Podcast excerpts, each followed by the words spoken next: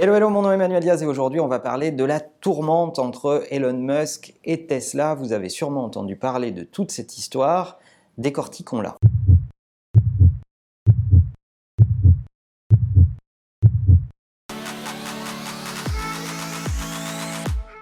Alors vous connaissez tous Tesla et ses voitures électriques devenues très à la mode évidemment. Euh, en tout cas c'est Tesla qui a rendu la voiture électrique plus fréquentable, plus design, plus jolie, la voiture dont on a envie. Et alors qu'avant les voitures électriques c'était quand même pas foufou.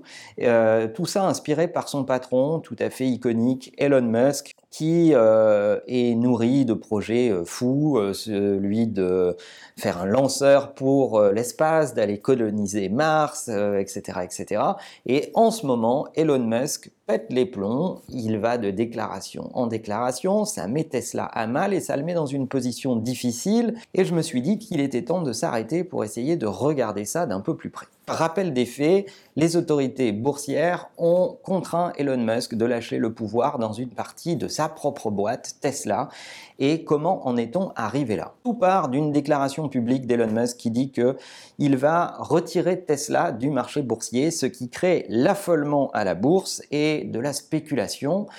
Et évidemment, lorsqu'on a ce type de déclaration, c'est plutôt déstabilisant lorsqu'on dirige une boîte de cette taille, avec cette ampleur et avec ces enjeux. Alors, est-ce que c'était un coup de bluff? Est-ce que c'était une réaction épidermique sous la pression de Tesla? Je rappelle que Tesla a traversé plusieurs crises.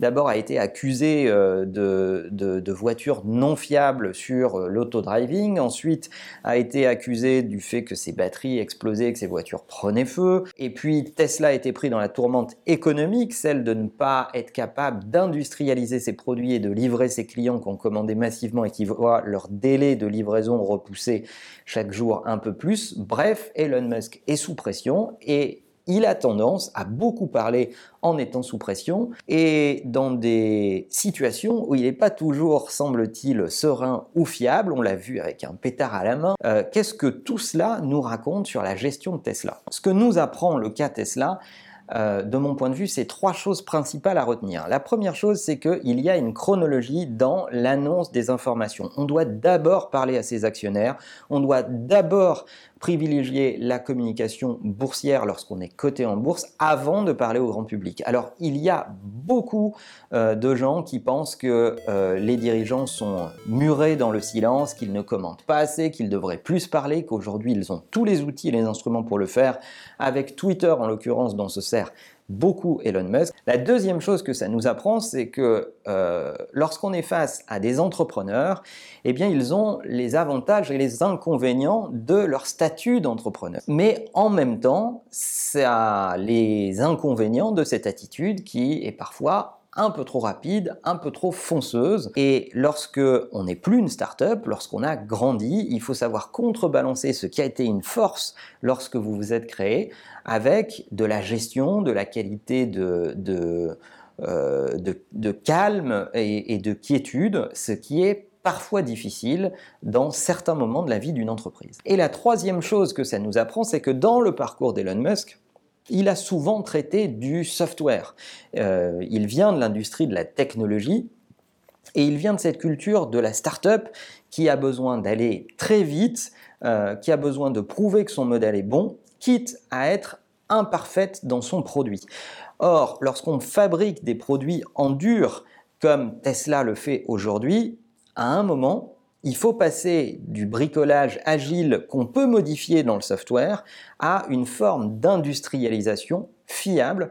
Et ce qui a été un, avantage compétitif dans la vision que Elon Musk a eue de Tesla devient un inconvénient au moment où la marque devient de plus en plus grand public et fait face à des enjeux d'industrialisation. Alors évidemment, ne me faites pas dire ce que je n'ai pas dit, Elon Musk est quelqu'un de brillant, on aimerait tous être euh, un tout petit peu de Elon Musk, tant son cerveau va vite, c'est particulièrement remarquable ce qu'il fait dans les différentes industries qui sont les siennes, que ce soit l'aérospatiale ou l'automobile ou ce qu'il a fait par le passé dans le software. Nous-mêmes, tous entrepreneurs, quelle que soit la taille de l'entreprise dans laquelle on est, on a euh, les avantages et les inconvénients de nos personnalités, on a les avantages et les inconvénients euh, de, nos, connaissances ou de l'absence de certaines de nos connaissances, et tout cela, euh, ce sont des équilibres difficiles et particulièrement durs à maintenir. Voilà, je ne sais pas ce que vous inspire l'histoire de Elon Musk en ce moment vis-à-vis de Tesla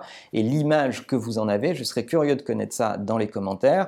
Euh, j'aime bien ce genre de nouveaux épisodes où on prend un peu un élément d'actualité pour jeter un regard là-dessus et ouvrir la discussion tous ensemble sur euh, ces questions. Je serais très intéressé à l'idée de lire vos avis sur cette question. Et si cet épisode vous a plu et que vous avez envie qu'on traite d'autres sujets d'actualité et qu'on débatte de ce qui se passe dans le monde de la tech et de l'innovation, n'hésitez pas à le dire dans les commentaires. Et en attendant, n'oubliez pas que la meilleure façon de marcher, c'est de vous abonner. À bientôt.